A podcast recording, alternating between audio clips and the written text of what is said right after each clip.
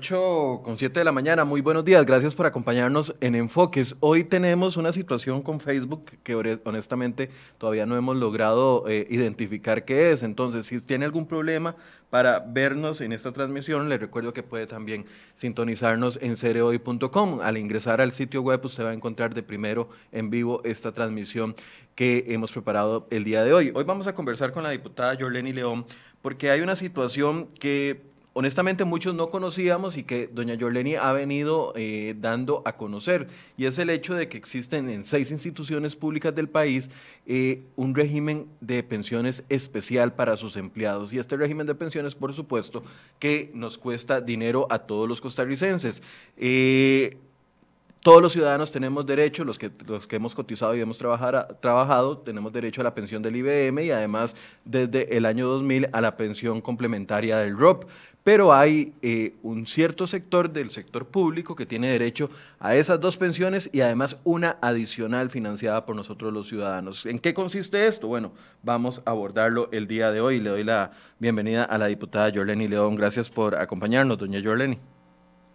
Muy buenos días, don Michael, y muy buenos días a todo su equipo de trabajo, a las personas que gentilmente nos ven y nos escuchan. Hoy en una mañana que es bastante fría y con bastante lluvia, por lo menos aquí en Guapiles, donde yo estoy en estos momentos. Encantada de estar en su programa. Muchas gracias, doña Jorleni. Eh, Vamos a ver, yo quisiera explicar primero cuáles son los sistemas que existen. Preparamos una pequeña pantalla donde hay algunos datos que quiero mostrarles para que eh, tengamos claro de qué estamos hablando. Bueno, ya en el sector, entre el sector público y el sector privado, sabemos de que existen enormes desigualdades y ahí tenemos una de ellas y es los aportes que eh, hace el Estado a los regímenes de pensiones actuales. Como ustedes pueden ver, para toda la mayoría de la masa laboral de este país, del IBM, eh, el trabajador cotiza un 4%, el patrón un 5.25% y el Estado un 1.41%. ese es el aporte estatal que le da el Estado a las pensiones de los, a las futuras pensiones de nosotros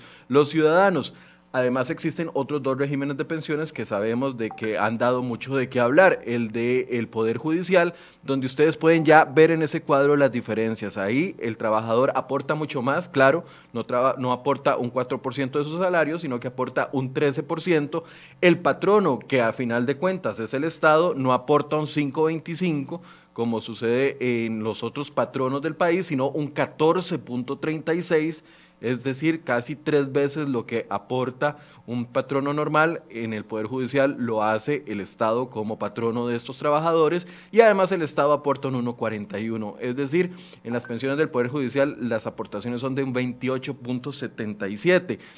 Y vamos al régimen de complementario del Magisterio Nacional, que son los educadores. Ahí el trabajador no aporta en lugar de un 4, como lo hacemos todos los demás, ellos aportan un 8 el patrono, que también es el Estado, apunta, aporta un 6.25 y el Estado un 1.41.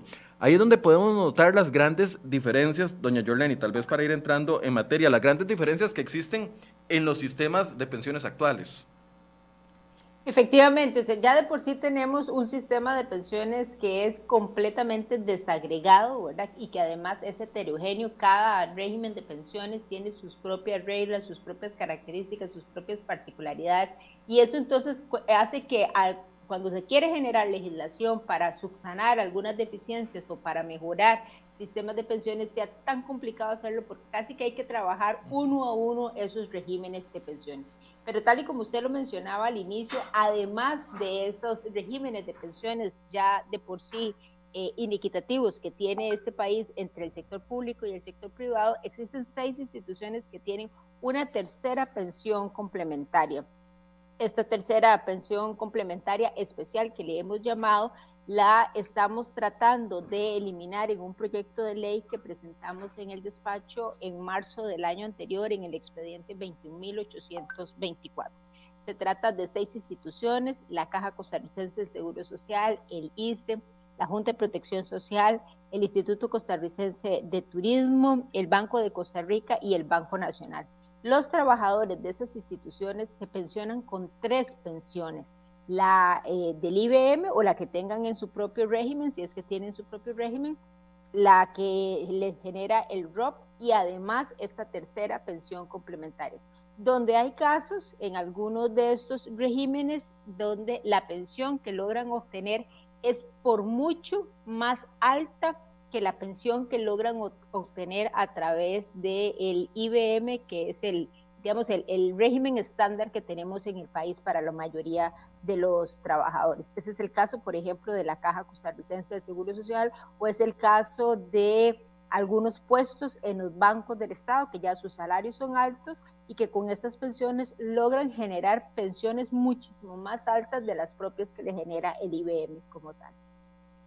Doña Yorleni, ¿de dónde nacen esta desigualdad de que a ciertos empleados de estas seis instituciones sí tengan derecho a una tercera pensión? ¿Por qué decimos tercera pensión? Porque todos los que desde el 2000 cotizamos para el ROP, tenemos, por así decirse, dos pensiones, tendríamos, yo espero tenerla algún día, de verdad que espero que, que, no quiebren los regímenes de pensiones, pero tendríamos derecho a la pensión del IBM y la pensión del régimen complementario, eso es para la mayoría, pero en este caso, en especial, solo en seis instituciones tendrían esa tercera adicional, ¿de dónde nace? ¿Por qué? ¿Por qué seis instituciones antes de entrar a analizar cada uno en específico? Bueno, el caso, por ejemplo, de la Caja Costarricense del Seguro Social, en la ley constitutiva de la Caja del Seguro Social se creó este fondo de ahorro y de pensiones. Hay algunos de estos regímenes que hemos mencionado en esas seis instituciones donde hay una combinación de esos dos factores. Uno, para eh, el fondo permite tanto generar una pensión como también generar ahorros. Esto significa que el Estado no solamente aporta para esa pensión complementaria especial, que en algunos casos es la tercera pensión o cuarta pensión para algunos funcionarios, sino que además ahorra, eh, aporta recursos para un fondo de ahorros que se lleva el trabajador una vez que se retira o del cual puede hacer uso a través de préstamos y demás a lo largo de sus años en la administración. Prácticamente todos estos fondos son viejísimos, pero viejísimos de estar creados. El caso del ICE es de 1960 y algo. El de la caja fue cuando se creó en 1943, creo que es. Todos son viejos, ninguno son regímenes este, nuevos. Algunos empezaron a operar años después, por ejemplo, el de la Caja Costarricense del Seguro Social nació en nació con la ley, empezó a operar en el 83, me parece, en enero, y ya en junio estaba generando los primeros pensionados. Esos pensionados de junio del 83 de la caja, ninguno cotizó absolutamente nada para llevarse esa, esa pensión, pero ya lo pusieron en marcha, empezaron a generar ese beneficio sin antes haber constituido esa bolsa que se requiere de ahorros para eh, poder sostener ese, ese fondo de pensiones y desde entonces ese fondo de pensiones, por ejemplo, desde que nació, nació con deficiencias este, económicas y hoy tiene un déficit de aproximadamente un billón de colones que este, son necesarios para que le pueda hacer frente al 100% de las obligaciones que ese fondo tiene. Hoy los recursos del fondo de la caja, por ejemplo, tienen una capacidad para cubrir entre el 36 y el 40% del total de las obligaciones. El otro 60% de necesidades para cubrir esos, eh, esas obligaciones que hoy existen, no las de futuro, las que hoy existen, ese fondo no las... Usted decía que, que, algunos son muy viejos, que por ejemplo el de la Caja desde 1943, el del Banco Nacional desde 1953, otro desde, el del Costa Rica desde el 53.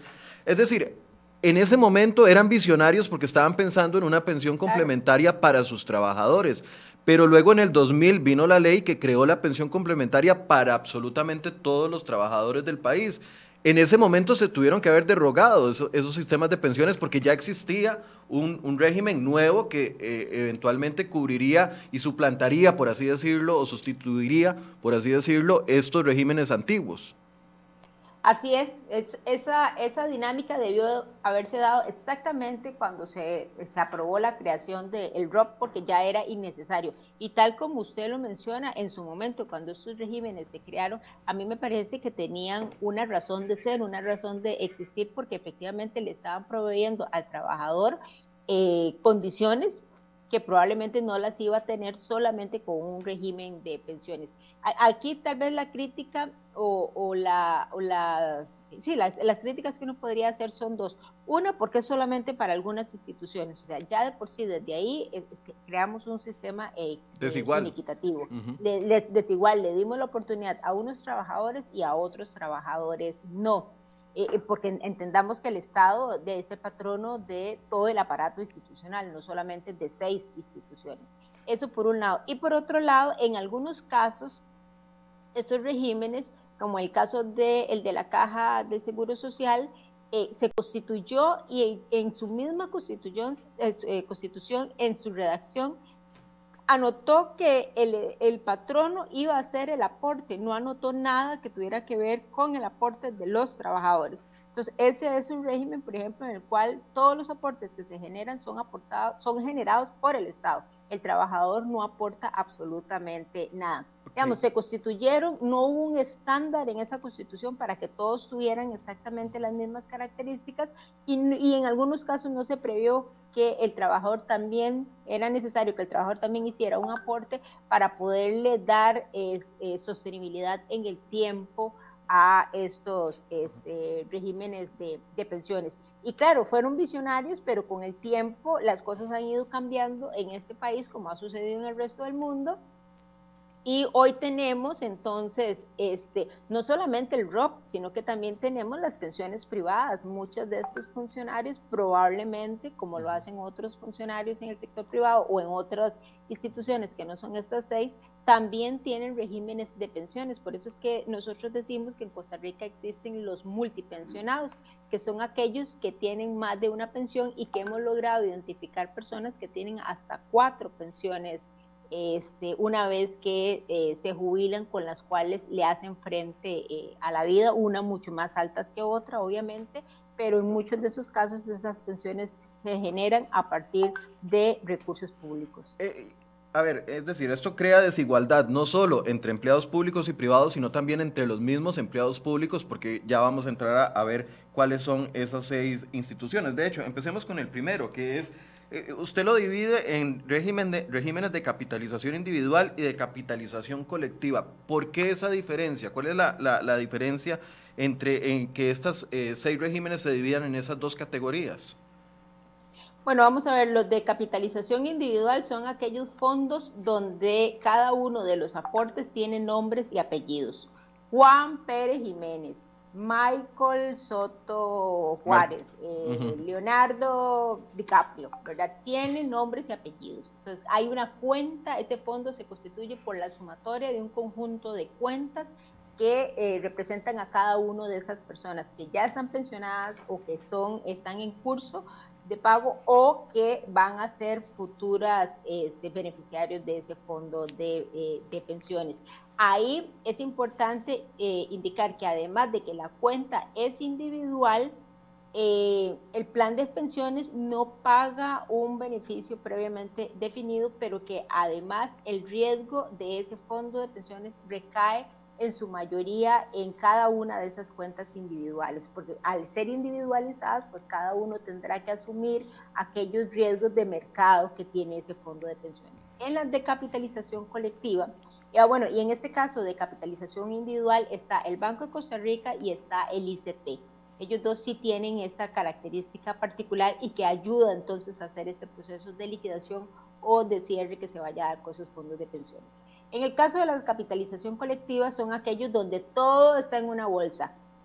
Lo que tenemos es una gran bolsa de recursos económicos donde ahí se ponen los aportes y este, no se sabe, eh, no, no, hay una, no hay una cuenta para cada uno de esos beneficiarios, sino que es una bolsa grande donde entra todo. Aquí el empleador es el que asume todo el riesgo por esos recursos que se están eh, disponiendo en esa bolsa grande. Por eso es que es importante hacer esa separación, porque la separación permite entonces ir eh, construyendo el vehículo de liquidación o de cierre que se le vaya a dar a cada uno de esos eh, regímenes de pensiones. Es importante, Michael, tener claro que cuando planteamos el proyecto de ley al inicio, luego de investigar mucho sobre esos fondos de pensiones, de hablar con gente, de ver algunos números y demás, ¿verdad? En nuestra mente creíamos que era eh, tan fácil como emitir un artículo de ley para eliminar todos estos, todos estos eh, regímenes. Pero después nos dimos cuenta de esas particularidades que cada uno tiene, más allá de las que ya conocíamos, ¿verdad? Pero más allá nos dimos todavía, nos, vimos, nos, nos, nos dimos a la tarea de conocer todas esas particularidades en, términos de los riesgos y demás, y esto nos ha obligado entonces a construir un texto sustitutivo que establece prácticamente un cierre particular para, para cada, uno de los seis. Ok. E, entremos, entremos, veamos el primero, que es el del, entremos por los de capitalización individual, el Banco de Costa Rica, y, y les vamos a presentar esta tablita. Un trabajador actual del Banco de Costa Rica tiene la cotización de pensión del IBM, donde cotiza el 4%, él, el patrono cotiza 5.25 y el Estado 1.41 para un total de eh, un 10.66. Además tiene la pensión del ROP, que tenemos también todos, donde el trabajador cotiza un 1%, el, el patrono un 3.25 y aquí el Estado no cotiza absolutamente nada en el ROP. Es una, es una cotización entre trabajador y empleador pero además viene la pensión adicional y aquí es donde, donde, donde comienza el asunto, ¿verdad? Donde comienza la preocupación. En esa pensión los trabajadores del Banco de Costa Rica aportan un 0.5% y el Estado eh, aporta un 10% para esta pensión eh, adicional. Si ustedes ven entre la, estructura de aportes del, del IBM y la estructura de pensión adicional, de prácticamente es lo mismo. Quiere decir que si un trabajador del Banco de Costa Rica llega con una pensión de un millón de colones, por así decirse, al final de su, de su trabajo, la, la, pensión adicional va a ser prácticamente muy parecida, porque los aportes son parecidos. Efectivamente, este, sin embargo, eh, recordemos que en el caso de funcionarios, algunos funcionarios de los bancos, ¿verdad? gerentes y demás, logran tener salarios a lo largo de su carrera eh, bastante importantes y esto hace entonces que estas pensiones complementarias a las cuales solamente le aportó el 0.05% eh, eh, durante todos los años de vigencia de ese, de ese fondo, que, que aportó ese fondo, le permiten tener pensiones sumamente altas, incluso mayores a las que tiene el IBM. Este es el caso del Banco de Costa Rica, que es un caso de capitalización individual, es un caso que hoy no tiene ningún problema en términos de este, sostenibilidad, digamos, eh, está, eh, es, sostenible este, este fondo de pensiones, particularmente por esa ventaja que tiene que es individualizado. El caso del ICT... Pero, doña Yoleni, perdón aquí, antes de pasar al ICT, eh, a ver, podríamos decir que son fondos públicos, porque algunos van a saltar y decir, de no, es un banco, es un banco público que genera sus propias utilidades y ese 10% que le da a sus trabajadores puede hacer con él lo que le dé la gana. No, vamos a ver, son instituciones públicas, son fondos públicos. Eso en principio, ¿verdad? institución que esté en competencia, eso no significa absolutamente para nada que sean bienes de difunto. Son fondos públicos y por esa razón se tienen que custodiar y se tienen que darles el mejor uso posible a esos recursos. Uno podría decir, bueno, ese 10% que aporta el Banco de Costa Rica a cada una de esas pensiones para que sus funcionarios tengan tres pensiones en este caso, podría haberse reflejado en tasas de interés o podría haberse reflejado en costos menores de comisiones o podría haberse reflejado en apertura de una agencia en una zona lejana de este país que por hacer esos aportes, ese patrono a ese fondo de pensiones, se limita en el presupuesto y de esta manera entonces eh, o, limita al resto de los clientes de ese banco a tener mejores opciones de las que ya el banco le pueda estar ofreciendo, ¿verdad? Así que el hecho que esté en competencia y que sea un generador de recursos, y esta es una discusión muy fuerte que yo he tenido principalmente con el gerente general del ICT, eh, donde eh, igual el gerente general del ICT me manifiesta en las respuestas que nos ha emitido, ¿verdad? Que que no son fondos públicos porque no están dentro del presupuesto eh, nacional y que se generan a través de un impuesto para fiscal que tiene la institución, que son los impuestos que se cobran de salida y de entrada al país a los turistas y que por esa razón no debería ser como una preocupación para, para nosotros, no, en lo absoluto. Que tenga, el que el ICT tenga una, una un, impuesto para fiscal es una potestad que le dio el Estado. Claro. Y se le dio el Estado en su condición de, este, de, rector de la hacienda pública y de las diferentes actividades públicas que realiza aquí el Estado costarricense. volvamos a la tablita nada, más, perdón, doña, Yorle, eh, doña Yorleni, eh, volvamos a la tablita nada más para a ver si, si estoy mal. Si yo sumo, doña Yorleni, donde dice eh, el aporte de, del patrono como banco, como banco estatal que ya está dando para la, el IBM, que es eh, lo natural, el 5.25.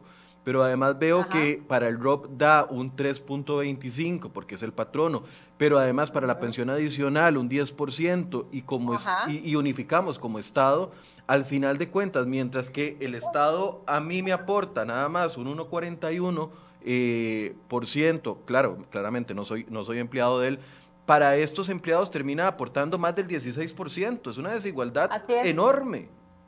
Completamente, completamente de acuerdo. Entonces, cuando uno escucha a los funcionarios del magisterio, eh, que no es este el caso, aquí no estamos hablando del magisterio, pero cuando uno escucha a los funcionarios del magisterio, cuando se escucha a los funcionarios del Poder Judicial que dicen, bueno, pero es que nosotros somos de los que más aportamos, ¿sí? Son de los que más aporta, pero les aporta aún más el Estado en su condición de patrono y en su condición de Estado, que mientras ellos hacen una aportación, no sé, voy a decir un número de un 8%, el Estado puede estar aportando un 14%. Eso es completamente desigual dentro de todo el aparato este, estatal.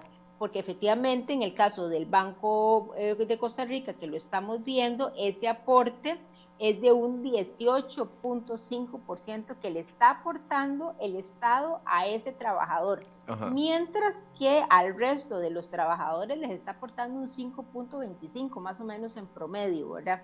a este le está prácticamente eh, no solo triplicando ese aporte que hace el Estado como patrono y como, y como Estado a, a, esos funcionarios de esa institución particular. coincido con que es completamente desigual este sistema. Y, sí, algunos tal vez van a decir, bueno, es que Michael, usted no puede eh, sumar los aportes que el Estado hace como trabajador, eh, como empleador, con los aportes que el Estado hace como Estado, pero es que la desigualdad, o sea, e, eso es algo natural que se va a ver en, toda la, en todos los regímenes de pensiones y debería ser equitativo para todos, ¿no? Así es, pero además, Michael, cuando usted está en la empresa privada, el Estado no le hace a usted ningún aporte como Estado, ¿verdad? Sus aportes se los, se los genera usted con, con, su, con el aporte que a usted le corresponde como sector privado y el que le aporta su, su patrono nada más. Pero uno como trabajador, aunque es costarricense, como lo son los, los funcionarios que están en las instituciones públicas, uno no recibe o, uno no, eh, las personas que están en el sector privado tampoco reciben de estos beneficios. Entonces aquí es, la discusión es, o le generamos el beneficio absolutamente a todos los costarricenses, sin distingo de que estén entre lo público o lo privado, porque son costarricenses que también tienen derecho a tener una pensión y porque también quisiéramos que sea una muy buena pensión, ¿verdad? Esa sería la discusión. O le eliminamos esas ventajas que tienen este, algunos empleados, algunos funcionarios de la administración pública y de esa manera equiparamos la cancha para, para todos. Doña Yolania, es el micrófono porque la dejamos de escuchar, por favor. ¿Algo pasó? A ver, hagamos una pruebita ahí. Háblenos, a ver si la podemos escuchar. ahora sí, ahora sí, ahora sí. ¿Qué, necesidad tiene un funcionario de estas instituciones, por ejemplo, de tener una pensión privada, de tomar todos los meses una parte de su salario para invertirla en una pensión privada? No tiene ninguna necesidad. No, no, no, si los aportes ya se los triplicaron y además pensiones buenas, ¿verdad? A diferencia de alguien que está en el sector privado. veamos el caso, veamos el caso del ICT. El caso del ICT es, distinto. En, este, en esta ocasión, a los trabajadores del ICT, igual, las cotizaciones que ya están eh, establecidas por el, la pensión del IBM, las cotizaciones que están establecidas por el ROP, pero además el ICT le regala una cotización de 5%, porque aquí sí es regalada esa pensión, porque Básicamente, el trabajador cotiza cero y le dan un 5% adicional de su salario para que tenga para, para esa eventual pensión. Así es, completamente. es, una, es una pensión enteramente regalada. Esta es más abusiva, digamos. e, esta es más abusiva. Bueno, aunque la del Banco de Costa Rica es 0.5, que también es cualquier cosa, pero digamos, en esta sí es enteramente regalada. Aquí los requisitos para optar por esta pensión es cumplir, son los mismos requisitos que se tienen para el IBM, entonces hay que cumplir con la edad, la cantidad de cuotas y ese tipo de, de cosas, ¿verdad? También es un sistema de pensión eh, de, de, capitalización eh, individual que tienen estos, estos trabajadores y sí, como usted lo dice, es, ahí le estamos regalando enteramente los costarricenses una tercera pensión a los funcionarios de esa, de esa institución.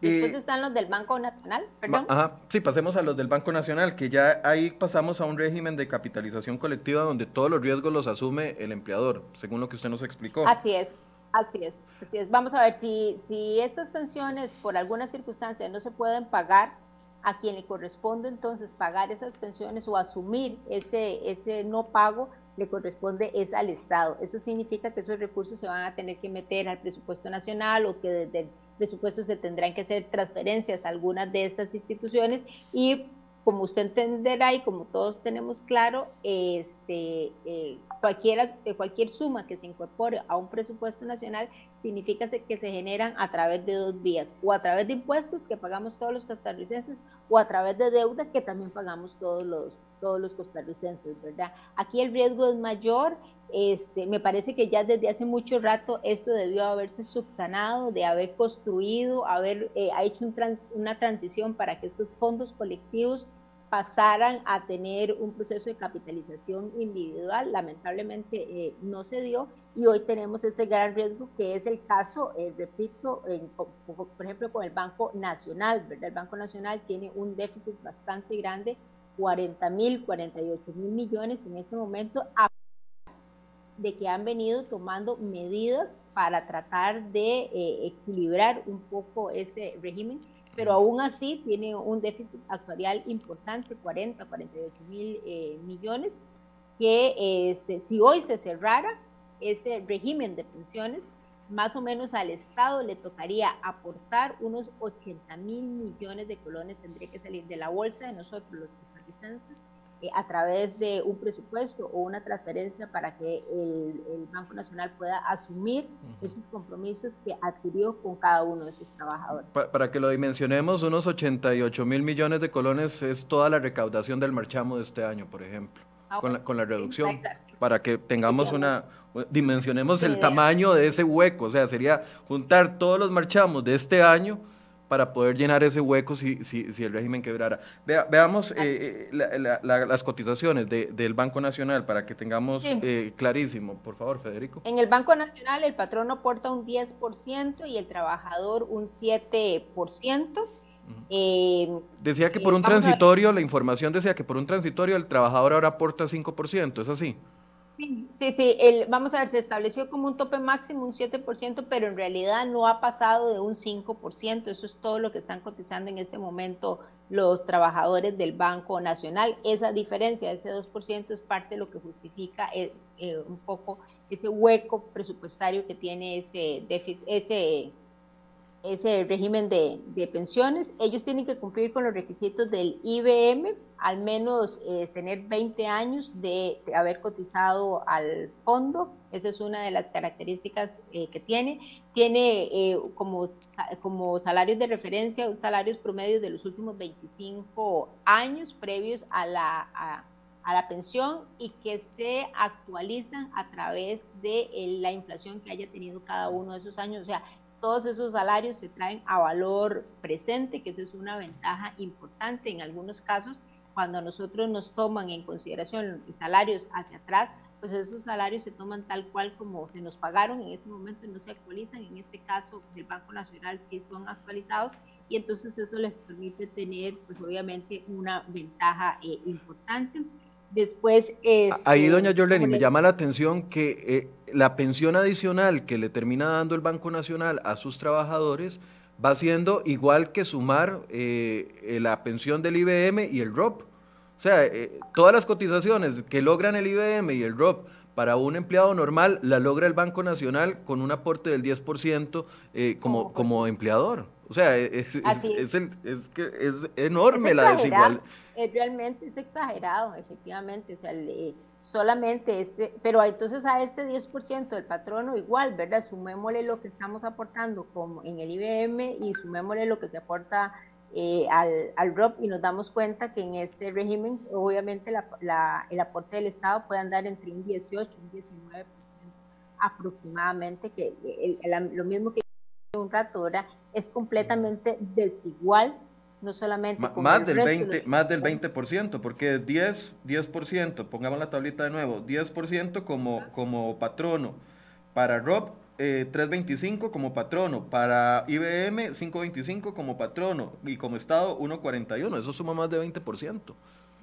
Más del 20%, entonces eso es completamente este, desigual, ¿verdad? Para, para una para un Estado como el nuestro, donde siempre estamos tratando de buscar las formas de que todos tengamos las mismas oportunidades, las mismas condiciones para poder eh, salir adelante y en este caso no opera. Pero además en un, en un momento donde el Estado también tiene situaciones complicadas, ¿verdad? Eh, yo he escuchado infinidad de veces a lo largo de este año a las autoridades del Banco Nacional manifestar que están en serios aprietos por lo que les ha generado la situación del COVID términos de que han tenido que readecuar deudas, han tenido que bajar créditos, ampliar plazos, esto, lo otro y demás.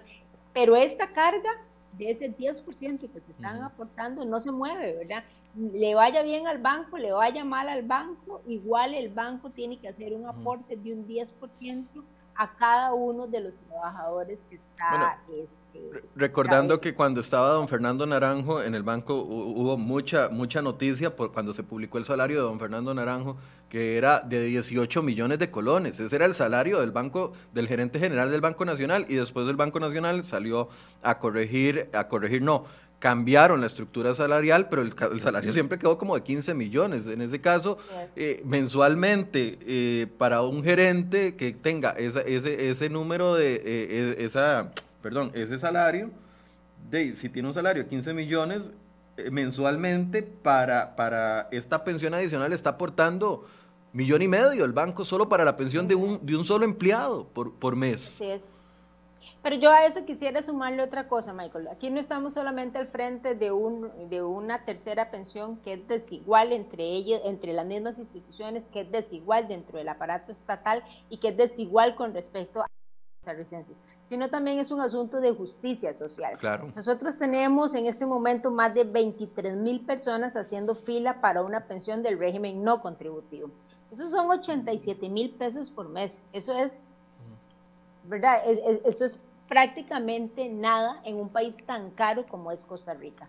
A usted esos 87 mil colones los agarra para pagar luz, para pagar agua, para comparar el gas del mes y de repente algunas, algunas cositas para comer y listo, se quedó sin nada. Tiene que pasar probablemente 28 días sin recursos para poder esperar a que le llegue su pensión. O, para pagar el recibo de la AIA nada más.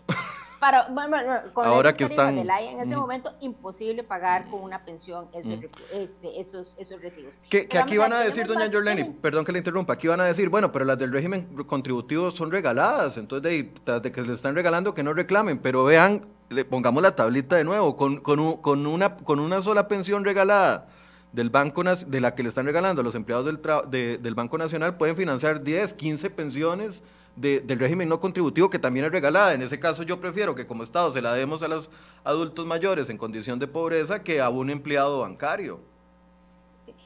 pero vamos a ver, yo, tampoco aceptaría una respuesta de ese tipo de que son regaladas. Recordemos que las personas a las que son sujetas a una pensión del régimen no contributivo es porque son personas que están en condición de pobreza o pobreza extrema. O sea, ya de por sí este país dejó votadas a esas personas.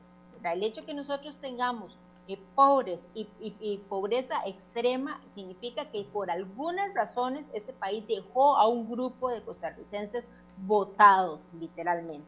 Y eh, no podríamos dejarlos votados una segunda vez como en este caso sería el negarles el derecho a una pensión por alguna razón esas personas no tienen una pensión, porque probablemente no fueron no, no, tuvieron la oportunidad de estudiar, porque probablemente estaban en zonas rurales muy alejadas, porque probablemente, por, tantas razones, ¿verdad? Ya el país las dejó votadas. Dejarlas votadas una segunda vez es absolutamente inconcebible. Entonces a mí me cuesta mucho y cuando yo presenté este proyecto de ley, lo que fue una de las motivaciones más grandes que yo tuve para presentarlo, es que a mí me cuesta mucho entender cómo el Estado no le duele aportarle un 20% de recursos a un funcionario en una institución, pero sí le cuesta entregarle una pensión de 87 mil colones a una persona que, repito, por, por diversas circunstancias este país dejó votado. Los pobres no son pobres porque quieren ser pobres. Los pobres son pobres porque las circunstancias le, no lo obligan, pero lo encaminan a tener esa, esa, esa condición. ayer conversaba... de verdad que me, que eso me, me, cuesta entenderlo. Sí, ayer, yo conversaba con un amigo, porque tengo muchos amigos que trabajan en el sector público y que también son muy críticos del sector público, y este amigo trabaja en el Ministerio de Hacienda y está bajo este mismo régimen del IBM que estamos todos, ya no hay régimen especial en el Ministerio de Hacienda. Pero eh, eh, él, él me decía, en temas salariales es ya todo complicadísimo, porque yo que tengo todos los, todos los tengo no sé cuántos años de trabajar en el Estado, tengo eh, mis títulos, he, construido carrera profesional.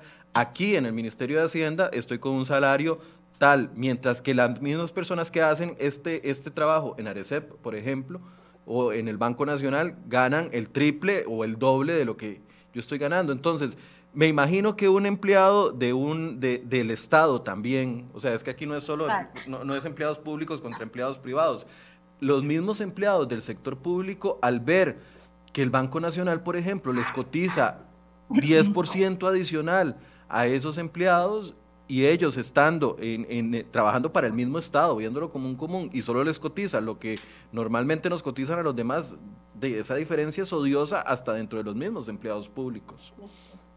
Nosotros tenemos instituciones VIP, ¿verdad? Sí. Y tenemos eh, instituciones en condición de pobreza extrema, ¿verdad? Para mí una institución VIP es COMEX. O sea, vaya usted a las instalaciones de COMEX, pero usted siente que está entrando como a la Casa Blanca, aquella cosa, ¿verdad? Este, seguridad, recepción, bocadillos, todo lo que usted se puede imaginar, ¿verdad? Último en tecnología para todo y, y hay una persona para cada cosa, ¿verdad? Es, eso es una institución VIP. O vaya usted al Banco Central, o vaya usted a la autoridad reguladora. Arecep, Arecep, Arecep. vaya, usted a la SUTEL y usted ve aquellas instituciones, aquellas instalaciones de aquella cosa, ¿verdad? Y tenemos instituciones en condición de extrema pobreza. Vaya a las delegaciones de la fuerza pública en las áreas rurales de este país y hasta que dan lástima, uno dice, bueno, de verdad que esta gente son valientes para estar aquí todo el día metidos de día o de noche en las condiciones paupérrimas que están muchísimos funcionarios, muchísimos este, cuerpos policiales en diferentes partes del país. O sea, es que ni, ni, el, ni el apagador de la electricidad sirve, ¿verdad? O sea, usted lo toca y aquello hace un chispero, ¿verdad? Porque nada sirve. Eh, chiquititas, de pésimo estado, sin mantenimiento, sin condiciones, sin nada. Bueno, esas son instituciones en, extrema pobreza y dentro del mismo estado nosotros esos dos este, eh, extremos. Entonces, claro que muchos funcionarios tienen que sentir también ese, ese, ese celo de por qué a este sí y por qué este a este, a este no. Bueno, en, el régimen de, de, este especial del Banco Nacional hay 1.539 ya personas pensionadas y eh, usted nos decía que el déficit es de 45.764 millones. Así es. Ok, vamos al ICE, doña, doña Yorleni, que en el ICE, eh, tal vez dentro de todas las desigualdades, esta es de las que menos eh, el Estado aporta, digamos, en ese sentido, da un 1% adicional en esta tercera pensión, mientras que el trabajador un 4.5%. Aunque es un 1%, sigue, es al revés. Al revés 1.5 el patrono y un 1% el trabajador. Ajá. Ah, ok, entonces la tablita está mal, disculpas ahí. Entonces, bueno, ahí no, entonces sí sigue siendo muy desigual porque el trabajador aporta mucho menos y el, y el patrono 4.5%. Así es, así es, así. Ellos también cumplen con todos los requisitos del IBM, se les toma en cuenta el salario de los últimos cinco años y este, este, en ese momento ese régimen tiene un déficit de 688, 682 millones de, de colones, que digamos es una suma, pero no es tan, tan abrupta como lo es en el caso del Banco Nacional o como es en el caso de la caja, que es el otro que vamos a ver en este momento. Este de la caja se constituye únicamente por un aporte de un 2% que hace el patrono sobre el salario de cada uno de los trabajadores. Los Ahí el trabajador no, cotiza nada. No hace ningún tipo de aporte, efectivamente, y eso es una interpretación jurídica que tiene la caja eh, de, de acuerdo a la constitución que se dio de este fondo cuando la caja se creó, que menciona solamente al patrono, no menciona al trabajador, y como no lo menciona, entonces eh, ellos asumen que el aporte tiene que ser solamente del patrono y no, de, y no del trabajador. Ellos toman en cuenta para la liquidación el salario de los últimos 12 años, también deben de cumplir con los requisitos del el IBM y este tiene un, un, déficit de un billón de colones. Cerrar, liquidar este régimen hoy le generaría a la caja una situación financiera complicada porque tendría que ver de dónde saca ese millón, ese billón de dólares. Un millón de millones de colones. Para poderle hacer frente a, este, a estas obligaciones que ya hoy este, tiene, eh, hemos este, estado en conversaciones con la gente de pensiones de la caja. Hoy, de hecho, en la tarde tenemos una reunión nuevamente con ellos porque estamos tratando de encontrar un mecanismo que permita cerrar ese régimen para que ya no ingresen más personas, para que esto no, es, este billón no siga haciéndose más grande de lo que ya, de lo que ya es, pero que tampoco le genere ese colapso financiero que le puede generar si lo hacemos de manera inmediata al eh, justamente por ese déficit tan grande que tiene este régimen de pensiones. Eso me parece que es uno de los despidos más grandes que yo he podido ver en la administración pública. No puede ser no puede ser que usted vea como administrador o como responsable de una institución pública, y en este caso las juntas directivas, que vean que aquello va creciendo, creciendo, creciendo, creciendo, que además aquí hay una obligación del Estado como un todo y que no hayan tomado las medidas necesarias para o eliminar eso o por lo menos disminuir de manera sustancial. Pero, pero además la, la Caja es una de las instituciones que tiene más empleados en el, en el sector público, supera los 50 mil empleados. Ya hay pensionados con esa tercera pensión que está, si podemos decirlo, con toda propiedad regalada, y hay más de 17 mil personas. Más de 17 mil, si no son 1.700, más de 17 mil, 1.700 son el Banco Nacional, más de 17 mil este, personas que también generan pensiones importantes, ¿verdad? Pensemos en una persona que es profesional en la caja, que permanentemente hace guardias, este, que tiene reconocimientos por, por sus grados académicos y demás, entonces que sus salarios son salarios importantes esto les genera pensiones realmente significativas a muchísimos de esos este, funcionarios. Vuelvo a hacer la pregunta, ¿pueden considerarse fondos públicos? Porque algunos saldrá diciendo, ¿no? es que la caja se, autofinancia con, las cotiza con, con, todos los sistemas que tiene, etcétera, etcétera. Y podrían decir lo mismo en el ICE, que en el ICE de, ellos se financian y pueden hacer lo que quieran porque se financian con las tarifas, entonces no son fondos públicos. Sí, son fondos públicos, claro que son fondos públicos, como lo es cualquier suma que tenga la caja para cualquiera de las diversas actividades que tiene o las que tenga el ICE. Esto no es una particularidad, sino que también forma parte perdón, de la legislación que deben de cumplir y que deben de atender esas instituciones. En los dos casos y en todos los casos, en los seis, estamos al frente de, estamos al frente de recursos públicos.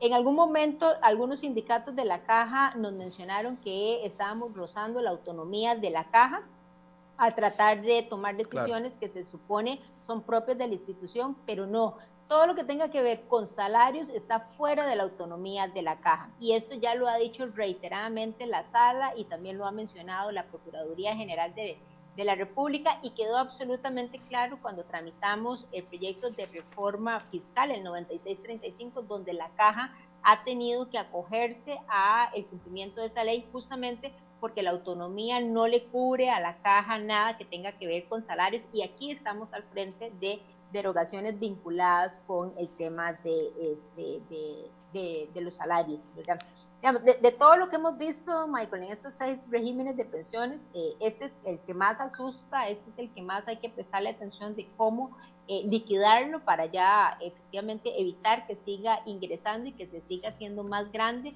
pero cerrarlo no va a ser tan fácil en términos de tiempo, habrá que buscar algún transitorio lo suficientemente grande que le permita a la caja ir poco a poco eh, disminuyendo. Esta situación que de, déficit que tiene para este caso eh, particular y de esa manera no generar situaciones complicadas desde su eh, condición financiera que ya de por sí hoy es complicada para la caja. Veamos la caja aporta por año más o menos, nada más para terminar, Michael, la caja aporta más o menos por año unos 40 mil millones de colones a este régimen de pensiones. Ese 2% en, en, términos de colones representa más o menos entre 36 mil y 42 mil millones de, de, colones. Es un montón de plata. Es, es, un montón de plata, efectivamente. Esos 42 mil millones los pagan todos los patronos y los trabajadores independientes de este país, ¿verdad? Esos 42 mil millones pueden ser la gran diferencia en toda esta carga que nos tiene a nosotros la Caja Costarricense de Seguro Social en esos montos que se pagan mes a mes patronos y trabajadores independientes para poder tener derecho a la seguridad social. O con esos recursos en un año la caja podría construir cinco, cinco seis CEBAIS en diferentes partes del país. Podría comprar equipos de última tecnología para llevarlo a los hospitales y a las áreas de salud de las áreas rurales. Eh, eh, esos 40 mil millones, la caja podría hacer tantas cosas cada año, ¿verdad? que entonces a mí eh, nuevamente me cuesta mucho entender cómo es que se le da la prioridad a una tercera pensión complementaria y no se la damos realmente a aquellos para, para los cuales es la razón de ser. El, el dato es al año, 42 mil millones al año. Más o menos, entre 36 mil y 42 mil millones. Para, para ponerlo, para dimensionarlo, me gusta dimensionarlo, eso es lo que pretende recoger el Estado, el gobierno con el nuevo impuesto a la lotería. 41 mil millones de colones. Con todo, con, todo el impuesto en, un año de lotería pretenden recoger 41 mil millones. Eso se va, que son aproximadamente 70 millones de dólares. Eso se va solamente en, en esta tercera pensión.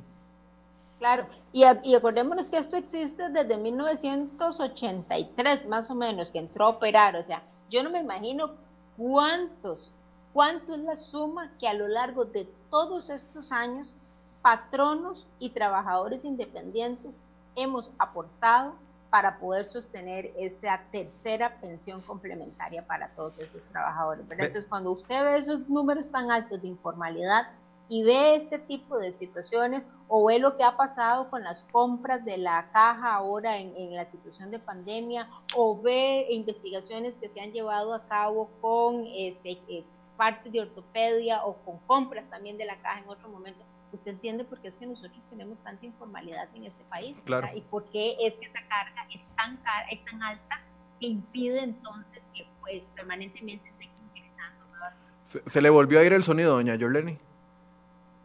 Debe ser que muevo tanto sí, Sí, es, es porque se mueve mucho. Eh, vea, veamos el último para ya entrar a ver que, en qué estado está el proyecto de ley. El último es un régimen especial para los vendedores de lotería. En este caso, los vendedores no son empleados de, de, la Junta de Protección Social. Entonces, es, este es un régimen que se creó eh, para beneficiarlos a ellos porque algunos no cotizan para la caja del Seguro Social, no van a llegar a tener pensión eventualmente. Así es.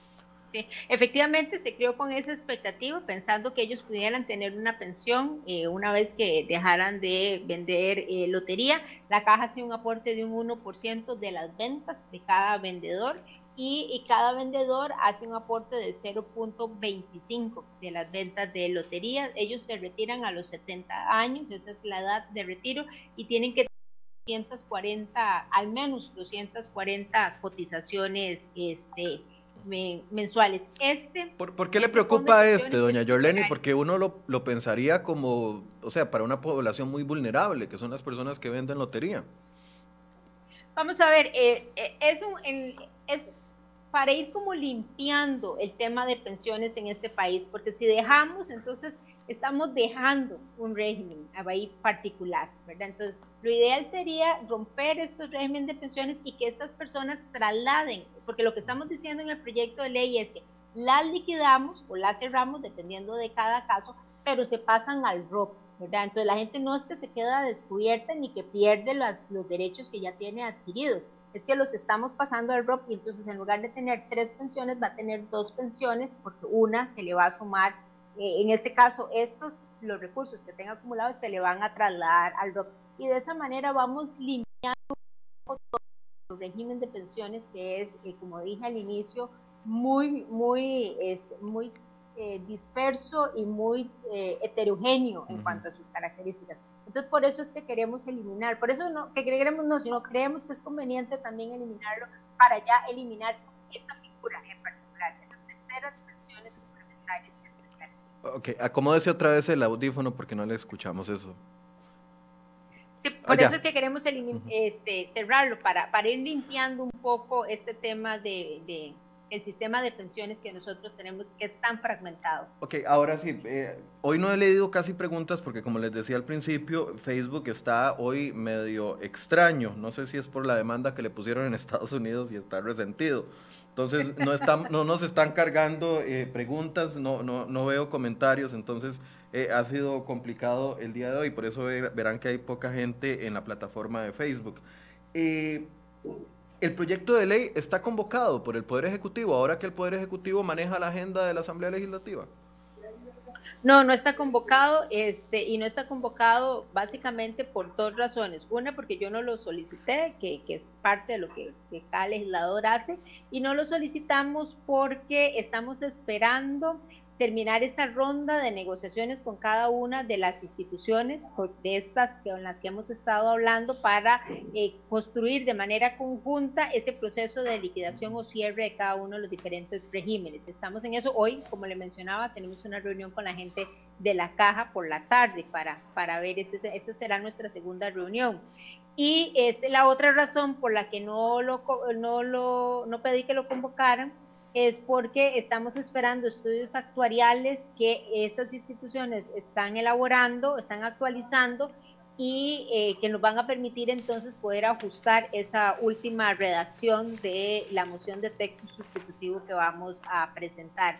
Y finalmente en el despacho tenemos dos proyectos que le estamos dedicando mucho, mucho tiempo, que es el de alfabetización digital y el de la acreditación de las carreras este, impartidas por las universidades privadas que quisiéramos un poco adelantar ahí y este, dejar, dejar este eh, a la espera de esos procesos que estamos dando de estudios actuariales actualizados y de este, ese proceso de negociación con las instituciones. Ahora, por supuesto, los empleados del Banco de Costa Rica, del ICT, del Banco Nacional, del ICE, de la Caja y los vendedores de lotería estarán en completo desacuerdo de que se apruebe esta ley, porque les elimina un beneficio que, eh, de que es millonario, millonario para muchas personas. Pero ¿qué, qué sentir ha, percibido de, la, de las jerarcas de estas instituciones. Hay voluntad de las instituciones, reconocen de que esto es una desigualdad, de que es un problema, de que hay que solucionarlo, o tampoco eh, los jerarcas tienen una actitud abierta a eliminar esto.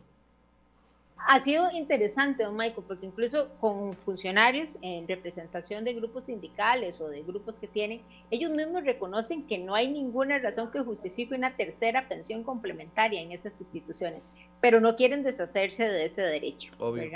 Este, reconozco que no me lo merezco, pero tampoco quiero perderlo, ¿verdad? Más o, más o menos esa es como la, como las tesituras que han este, utilizado. A nivel de los jerarcas, debo decir que este, por lo menos hemos encontrado recepción en términos de querer eh, buscar mecanismos que ayuden efectivamente a liquidar o a cerrar estos regímenes de pensiones y en algunas instituciones nos ha ido bastante, bastante bien, no me puedo, yo no me puedo quejar, ¿verdad? Y en otras estamos iniciando esos acercamientos. Entonces vamos a ver cómo evolucionan en los próximos, en los próximos días.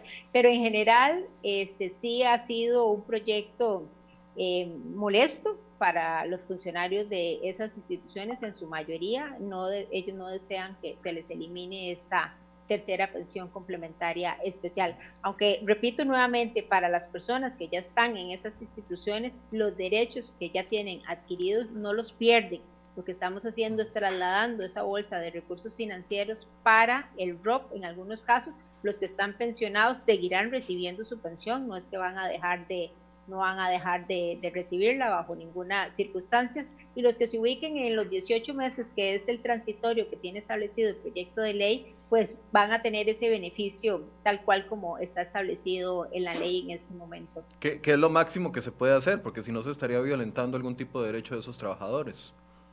Así es, así es, ya. Porque en, estos temas pues, existen los dos extremos, ¿verdad? El que quiere que todo sea muy suavecito si se va a realizar un cambio y por otro lado los que quieren que sea rajatablas y que se acabe de una vez por todas. No se puede hacer así. Así es, así es. Nosotros inicialmente éramos de la tesis de que había que eliminarlos de una sola vez y este, guardando, por supuesto, todos los derechos que tienen los trabajadores y nos hemos dado cuenta de que definitivamente a unos no se podrán cerrar del todo, no se podrán liquidar del todo otros habrá que cerrarlos y en ese proceso paulatino tendrá que ser. Lo que sí tenemos muy claro en el despacho, y, creo que esto lo hemos dejado muy claro con los jerarcas de las instituciones Unidos, es que esto no puede seguir prevaleciendo en este país, no pueden seguir dando esas, generándose esas desigualdades o sosteniéndose esas desigualdades y esas injusticias desde un Estado que a un trabajador le aporta cantidades tan grandes como un 20%, mientras que a otros les niega por insuficiencia de recursos una pensión de 87 mil colones por mes.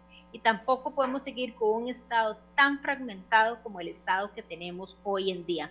En, en este tema de pensiones, que es un tema en el que el despacho nos hemos metido mucho a trabajar, estamos impresionados, pero realmente impresionados de la, de la cantidad y de la particularidad de legislación que existe en este país para el tema de pensiones. Por, eso yo no me creo...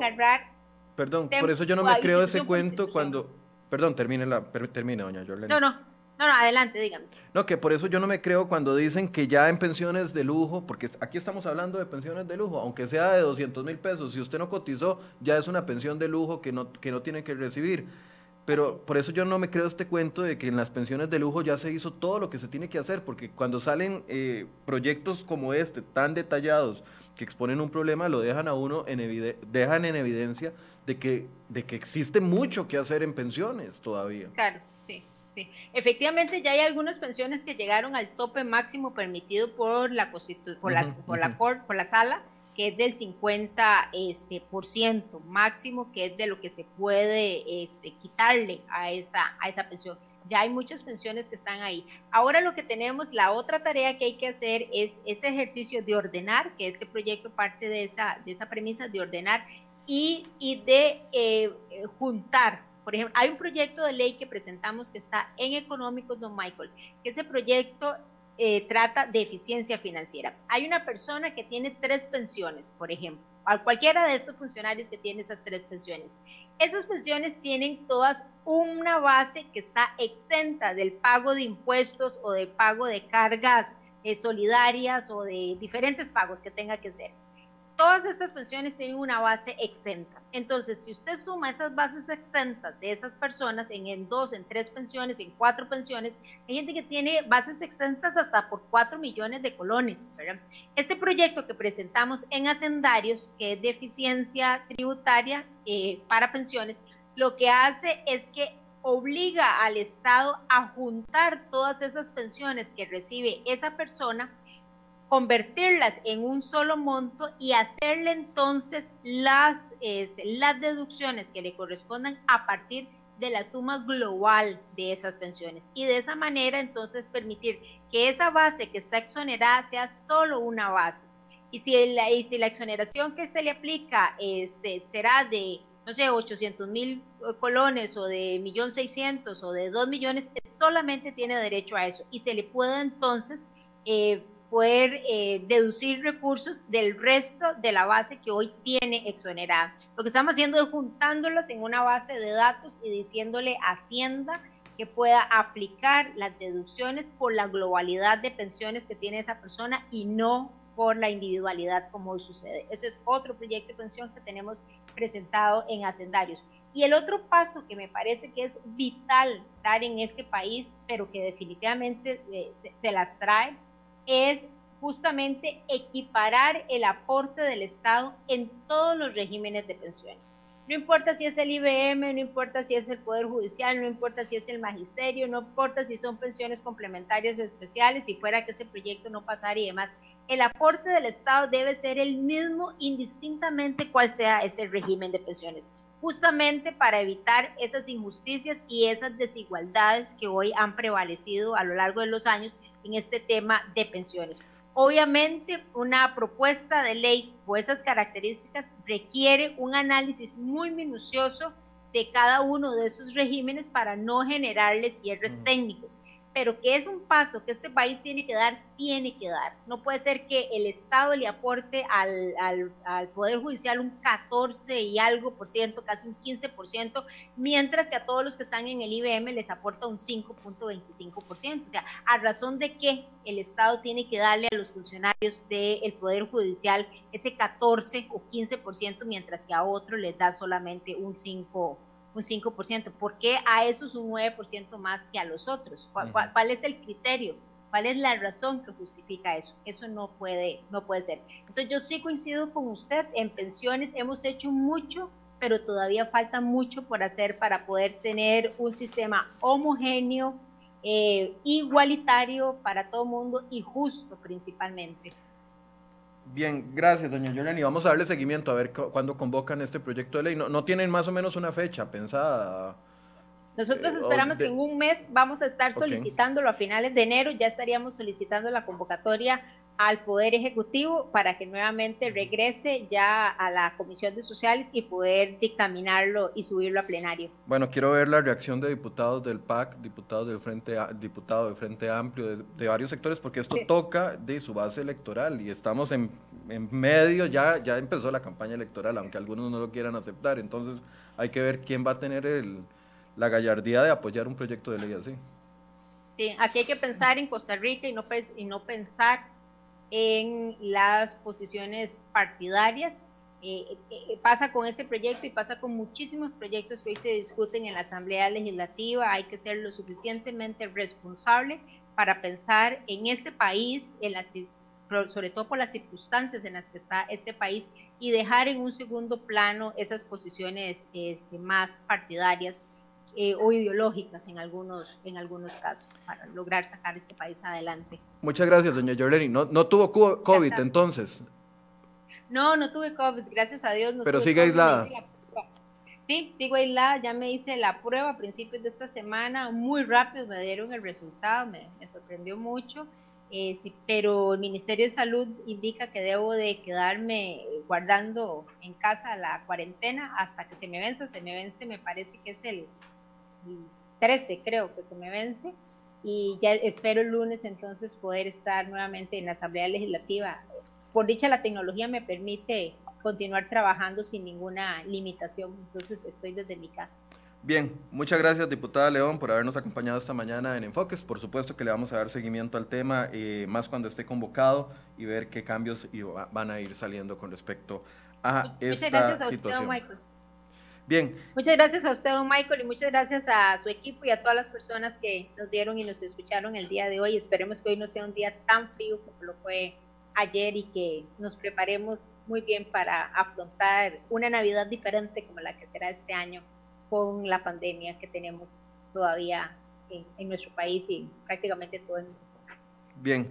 Gracias, doña Jorleni, gracias a ustedes por su compañía. Hoy, como les decía, no, no tuvimos problemas con Facebook, está fallando a nivel nacional, entonces no pude leer comentarios que eh, no, no, nos aparecen los comentarios. Sin embargo, agradecemos su compañía y eh, nos vemos mañana. Mañana vamos a hablar de una evaluación que hagan, que van a hacer varios politólogos sobre la labor de eh, don Carlos Alvarado durante este año, la labor de los diputados la labor de las diferentes instituciones. Así que los invito para que nos acompañen mañana a partir de las 8 de la mañana. Muy buenos días.